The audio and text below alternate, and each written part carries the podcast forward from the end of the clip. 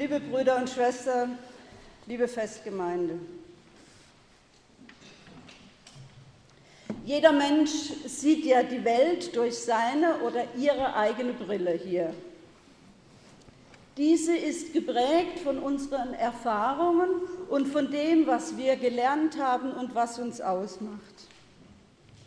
So also auch, wenn wir auf die Erzählung von der Stillung des Sturmes aus dem Markus-Evangelium schauen.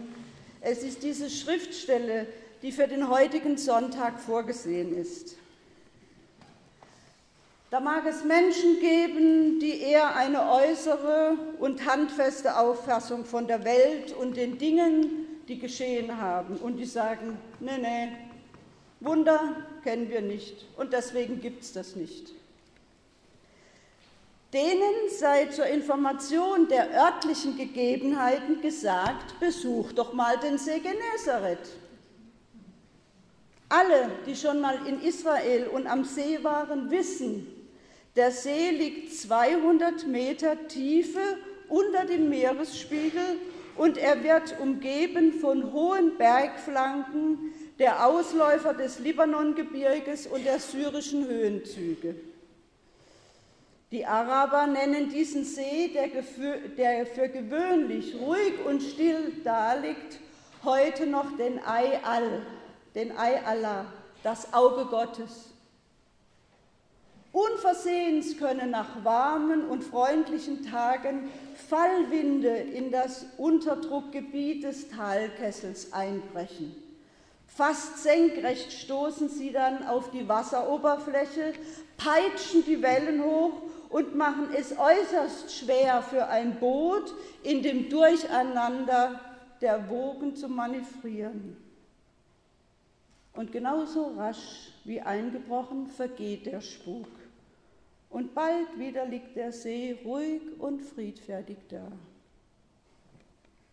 So oder so ähnlich dürfte der äußere Hergang eines solches Ereignisses gewesen sein, von dem Markus berichtet. Ein normales Naturereignis. Erklären kann man vieles, wenn man will. Mich aber interessiert nicht so sehr wie das denn im Sinne von naturwissenschaftlich nachweislichen Gegebenheiten war, sondern vielmehr, welche Glaubenswahrheit uns Markus da erzählt und was er uns sagen möchte über eine Überfahrt, die menschliche Angst und das Vertrauen und über die Wirklichkeit, die zunächst im Boot schläft, dann aber die Angst besiegt. Nun, es geht zunächst um eine Überfahrt, vermutlich am Abend, weg vom Volk, weg von den vielen. Auch Jesus braucht Tapetenwechsel, Veränderung, vielleicht mehr Intimität mit denen, die vertraut sind. Und so nehmen sie ihn mit, so wie er war. Keine großen Reisevorbereitungen, nur ans andere Ufer rudern. Da erhob sich ein großer Windwirbel und die Wellen schlugen ins Boot, sodass das Boot schon voll wurde. Der Sturm nimmt Fahrt auf, gewinnt an Macht, übergeht die Bootsgrenze. Die dunklen Mächte greifen um sich.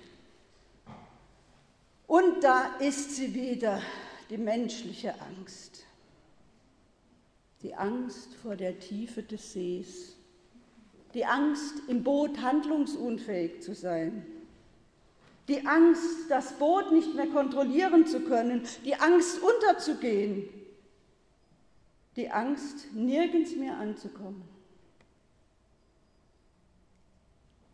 An dieser Stelle, erlaubt mir das, fallen mir immer die Bilder ein vom Mittelmeer und den Flüchtlingsbooten.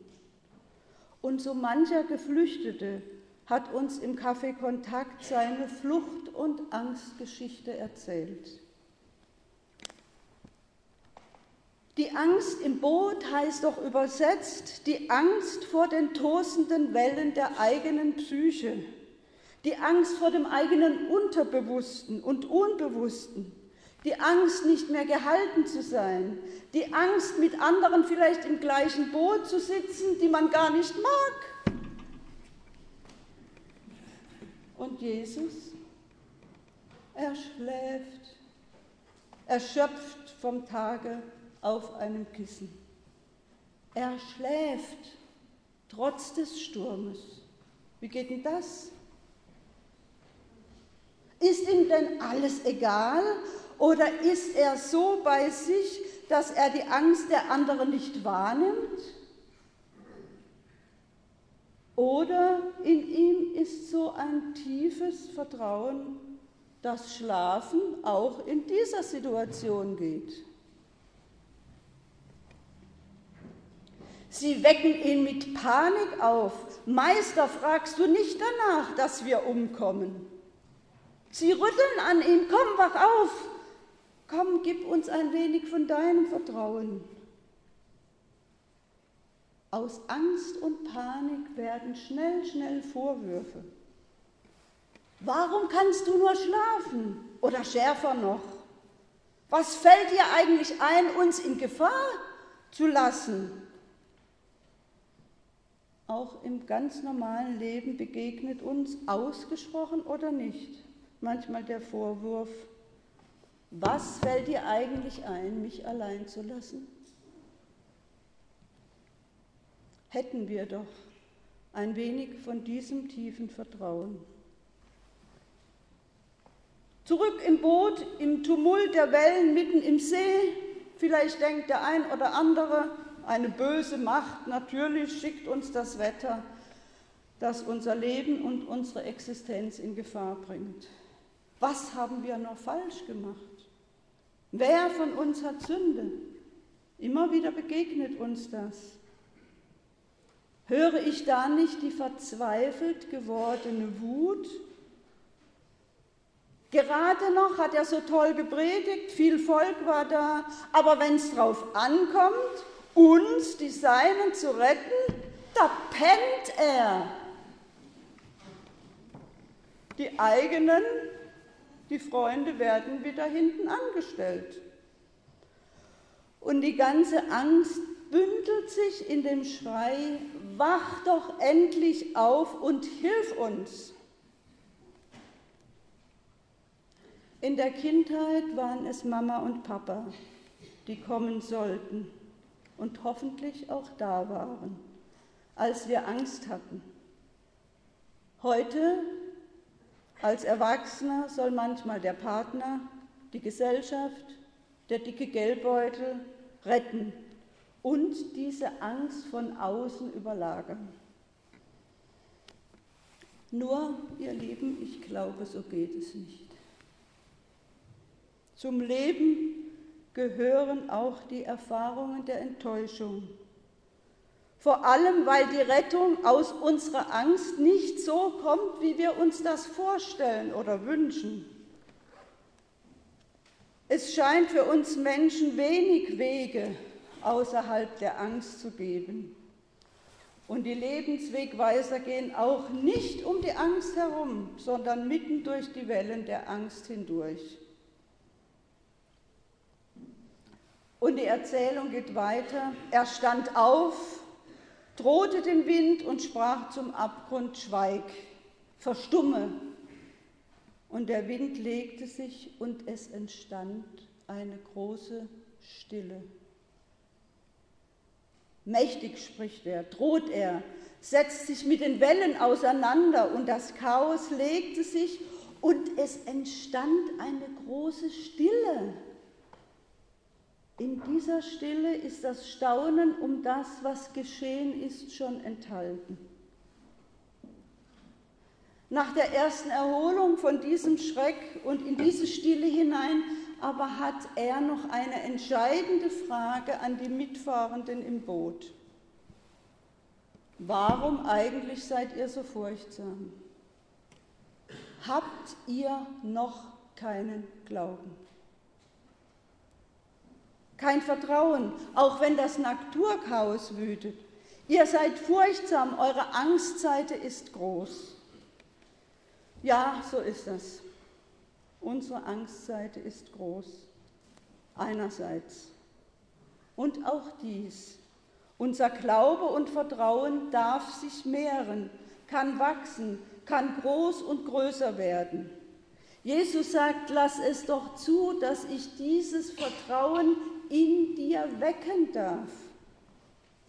Klar haben wir Angst, manchmal vor dem Leben, oft vor dem Sterben. Ich glaube, dass in unserem Leben Angst ist so lange, wie wir in dieser Welt sind.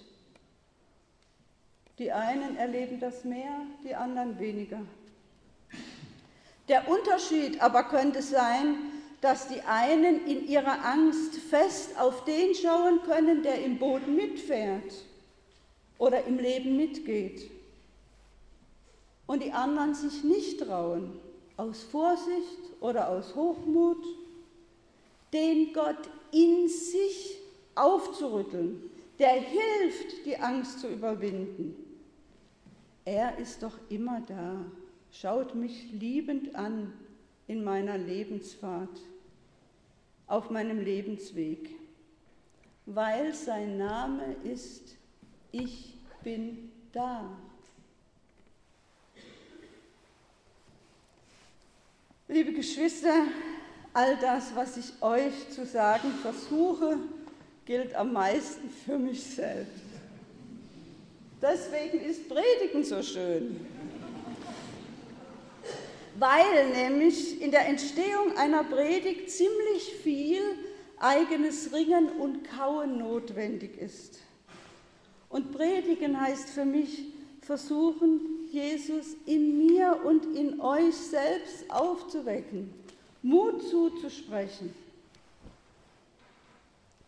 In meiner Lebens- und Gottessuche bin ich oftmals durch Wellen, die mein Lebensboot, die in mein Lebensboot schlugen, ordentlich nass geworden. Und ich hatte Angst. Obwohl da einer war oder etwas, eine Kraft da war, die immer mitgefahren ist, das glaube ich. Trotzdem hatte ich Angst. Vielleicht sind die Momente, wo wir niemand sind und am meisten Angst haben, die Momente, wo uns Gott am nächsten ist. Das ist paradox, aber vielleicht sind das die Momente. Man erkennt es oft erst hinterher. Ich habe lange schon als Kind den Predigen an verschiedenen Ufern zugehört. Normale, schreckliche, kontaktlose, feministische, theologisch fundierte, zu Herzen gehende Predigten und ich habe sehr, sehr viele unterschiedliche Gottesdienste gefeiert. 1972 habe ich das Studium der Religionspädagogik begonnen und die Jahre nach der Ausbildung in der Luft des damaligen kirchlichen Aufbruchs manches Neue ausprobiert, was als Frau am katholischen Ufer damals überhaupt möglich war. Das bekannte Ufer verlassen und mit ihm ins Boot gestiegen bin ich bewusst erst in den mittleren Jahren, als es um wesentliche Lebensentscheidungen ging. In einer Stadt neu beginnen, wo ich niemand kannte und niemand war. Eine berufliche Leitungsposition übernehmen, obwohl der Wind mir ins Gesicht blies mich als frauenliebende Frau zu outen, mit 57 Jahren neu in Bonn anzufangen und dazu noch in einer evangelischen Gemeinde, die mich evangelisch haben wollte. Max. Bedingt durch die eigene Lebens- und Glaubensgeschichte ist mir das Zusammenwachsen natürlich der unterschiedlichen Konfessionen ein großes Anliegen, klar. Und es ist nicht leicht, die jeweiligen Besonderheiten, die uns trennen, zu verlieren, um zur Einmütigkeit zu gelangen. Ob ich das noch erleben werde, dass Christen unterschiedlicher Konfessionen in ein Kirchenboot einsteigen, weiß ich nicht. Aber vielleicht wartet der Gründer aller Kirchen im Boot darauf, dass mehr und mehr Leute einsteigen und losfahren, römisch-katholische aller Richtungen und altkatholische, Anglikaner und lutherische, Reformierte und Zwingianer, Freikirchliche und Methodisten und die anderen Menschen in den 322 christlichen Kirchen, die es weltweit gibt. Konkret für Godesberg wünsche ich mir aktuell einen ökumenischen Ruck. Ich bin gern bereit, was dafür zu tun. Einen kräftigen Ruderschlag nach vorne. Gott ist nicht katholisch. Gott ist nicht evangelisch. Gott ist nicht orthodox. Gott ist nicht einmal nur christlich. Gott ist nicht jüdisch. Gott ist nicht muslimisch. Gott ist nicht der Gott dieser oder jener Religion, Gott ist Gott und anders. Gott ist Vater und Mutter aller Menschen. Gott hat sich in unser Lebensboot verwurzelt, ob wir das spüren oder nicht. Ja, ich bin im Laufe meines Lebens im Lebensboot nass geworden und auch wieder trocken. Immer war da eine göttliche Kraft mit im Boot. Und was bleibt, ist die rückblickende Dankbarkeit darüber. Liebe Gemeinde, ich brauche euch als die, die im Boot mitfahren. Deswegen braucht es Kirche und Gemeinschaft. Wir brauchen einander im ehrlichen Gespräch und in der liebevollen Begegnung. Und jetzt sagt da einer, rudere zurück ans Ufer. Dort warten Menschen auf eine Predikantin, weil es inzwischen im Volk üblich und sogar gewollt ist, auch auf Worte von Frauen zu hören. Mein Ufer heißt Bad Godesberg. Das liegt auch am Ufer. Dort gibt es die Thomaskirchengemeinde und die Christuskirche in Blittersdorf. Predigen am Ufer will ich mich bemühen, so gut es geht. Immer wieder ins Boot steigen, vielleicht wieder Stürme erleben, die Angst überwinden, aber vor allem gemeinsam mit Jesus aufbrechen. Das tun wir bitte zusammen. Wie schön, dass wir wissen, er sitzt mit im Boot. So können wir mutig die Fahrt aufnehmen. Ich freue mich, mit euch zu fahren. Amen.